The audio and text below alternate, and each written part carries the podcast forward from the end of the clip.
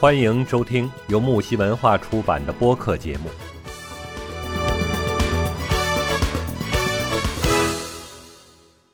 今天是二零二二年十一月八号，呃，晚上八点半。嗯，我是主播 PAM 九，还有我的搭档方心暗许。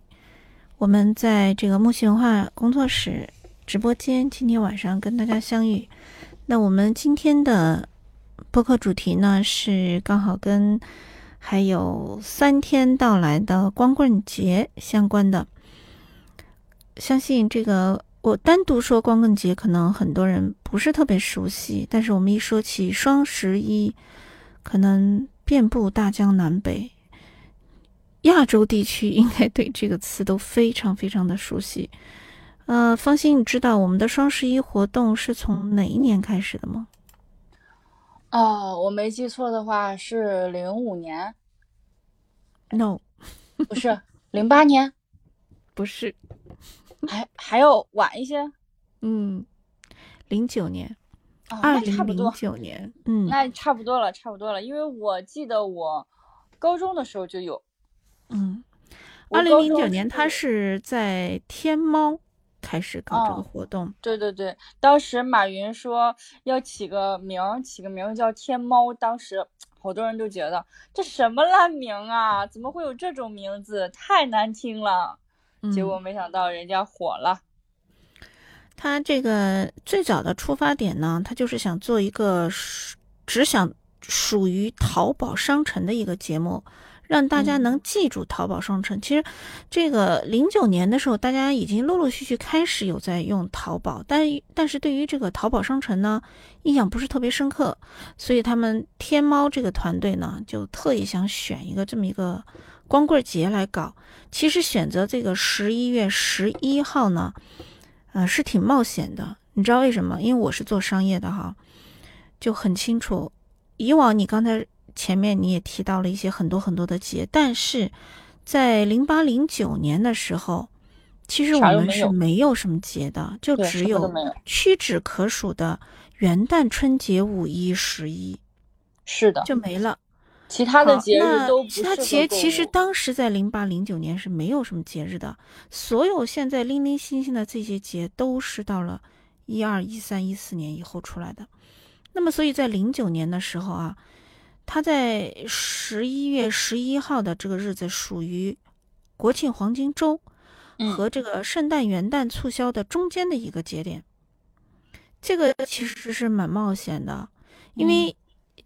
真要买东西的人，国庆十一黄金周已经肯定买了很多了。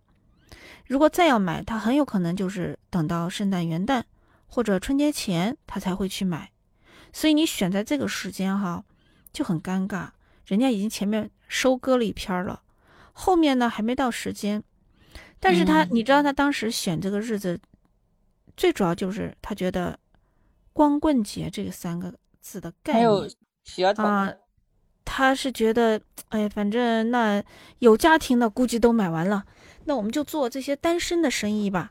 所以他的名字也是叫光棍节嘛。他就觉得那单身就单身吧。还有一个呢，就是他正好碰到了一个比较好选的这个季节，是他们当时自己是没有估到的，就是正好是一个变季换温的季节。那么正好一般来讲，十一月十一号在。呃，大江南北都算是要添置秋冬装了，特别是冬装哈和厚衣服的时候，所以当时他们就想，那就试一试吧，反正我也没想要干什么，我就只是做单身的生意嘛。你有家庭的你不来光顾也没关系，反正他不是我的目标客群。呃，结果呢，他零九年搞了这个活动呢，其实在真正是在单身里面还是引起了不少的轰动了。但是他真正火起来是一零年、一一年，那就拉动了不仅仅是单身，一下把所有人、家庭客群啊这些全部一下给呼扇起来了。所以从零九年开始，你看到今年二二年都已经十四年了，第十四年了，也是蛮厉害的，很即将要迎来他的十五了。我估计明年也是会一个很大的活动。但是这个从这个双十一呀，轰轰烈烈的这十几年，嗯，这三年吧，可能看数字，大家会有一个很明显的一个落差。所以刚才我还在跟方心在聊，他买了什么，我买了什么。我相信哈，我们周围的朋友集中会体现在今年。这个购物车的数量一定一定会发生巨大的变化。是的，我我想问一下方心，你曾经你记得你买的最疯狂的那那那那几年的时候，来列举一下，你还能记得吗？就是大学一六一七，然后大学毕业之后的一八一八年买的比较多，这三年买的特别多，因为刚上大学的时候还没有淘宝，还没有参与。一五年刚搞的时候不是很明白，一六年就开始疯狂的搞，然后一六一七一八那基本上就是就跟人发了疯没有什么区别了，就没有理智了，就是什么东西都买，看见这个也好，那个也好，那个也需要，这个也需要，就没有不需要的东西。然后实在是都不需要，那就大家凑个团拼个团，买些吃的，买些零食啊，因为在大学嘛，有你的同学们，对吧？大家都是。小伙伴嘛，然后搞这个事情呢，就会怎么说？大家需求都是一样的。比如说，我可以囤一大包的卫生巾，可以囤一大包的纸巾，可以囤，就是可以凑单买衣服，买各种文具，你什么都可以凑。你甚至都可以说，我交给你，你你来抢，你来抢这个，我来抢那个，我们来凑单，最后把钱一分就可以了。就是你有一堆的小伙伴陪着你一起去找各种各样的优惠。啊，你们一起去研究这个优惠，组队，然后 PK，然后反正就热火朝天，只能这么说，就就人当时就那一段时间，从十月那个氛围啊，购物的氛围哈，大概就从十一月一号开始，它基本上就开始了。当时还比较开始比较晚，没有像现在这样开始特别早，十月底十月二十号差不多就开始了。以前就是十一月一号差不多开始搞那些活动啊，玩具啊。啊，各种各样的，你去玩那种游戏啊，像今年也是，这个游戏也已经搞了有半个月了，半个多月了。呃，之前玩的时候那都非常的疯狂，我们一定要赢赚钱。我记得我当时最疯狂的时候，我我光我我就能分到一百多块钱的红包，实打实的红包，真的能用上的。嗯，你一百多块钱能买不少东西了，我说实话。嗯，但是现在我就完全没有这个欲望，就是哪怕我，你看我说我今年要买，呃，买点药，买点这个，给我妈妈买点保健品啊，就是说完全用得上这个红包的。你不是说你啥都不买，一分钱东西都不买，你完全用不上。但是是真的用得上，但是也已经懒得去搞了，真的就只能说是人已经麻了，就是这个样子，已经对他这些。各种的助力啊，互相点呐，这种东西组队啊，已经开始有些麻木了。以前的时候玩的比较疯狂，啊，各种东西都囤。现在就是我啥都不要，啥都不买，就啥都不囤，就就这个样子。因为我自己陆陆续续有各种各样的渠道去买一些比较优惠的东西，而且现在双十一商家的套路也很多。像十一月一号那天，我上网去看了一件东西。当时它的价格是七三七，我觉得还挺贵的嘛，多少七百多块钱，我还要想一想。我说双十一了，是不是会便宜呢？我过两天再看，再来买。结果我现在再去看七九八，而且它是意思是，对，而且它的意思是就是双十一那天啊，你大概能七九八拿到，而不是现在。你现在去买的话是九百多。啊，你双十一那天他已经写出预告了嘛？写出预告就是说，啊，双十一大概是多少多少钱能拿到？人家给的价格是七九八。嗯，那我一看，那个离我那七三七还贵好几十块钱呢，我就在那愁，我说这咋整？最后我在京东上找到，因为我还蛮急用的，我还蛮急用的。我当时想是因为双十一马上就到了嘛，我就想在双十一上买，结果双十一现在还更贵了。我就好生气，最后我在京东上找到了，然后今天下了定金，也是双十一，它也是双十一。现在这个渠道吧是越来越多了，原本只有淘宝嘛，现在就是淘宝、天猫啊、京东各种所有的你知道的，估计所有你知道的电商商家、购物平台都有。还有我之前有段时间用那个日本的那个采购叫豌豆公主，就她嗯也有双十一。然嗯后我我线下我去那个屈臣氏，也有双十一。